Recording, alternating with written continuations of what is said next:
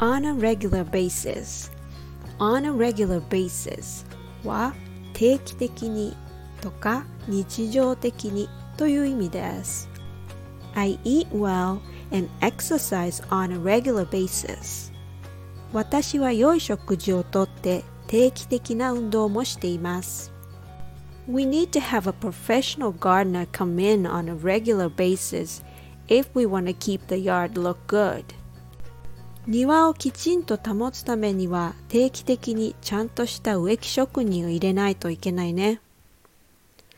When something happens on a regular basis, it means that it happens often or frequently. It happens in a way that forms a pattern, so you know it happens again and again. I believe that's the way you should learn English or any other languages. You need to use it on a regular basis.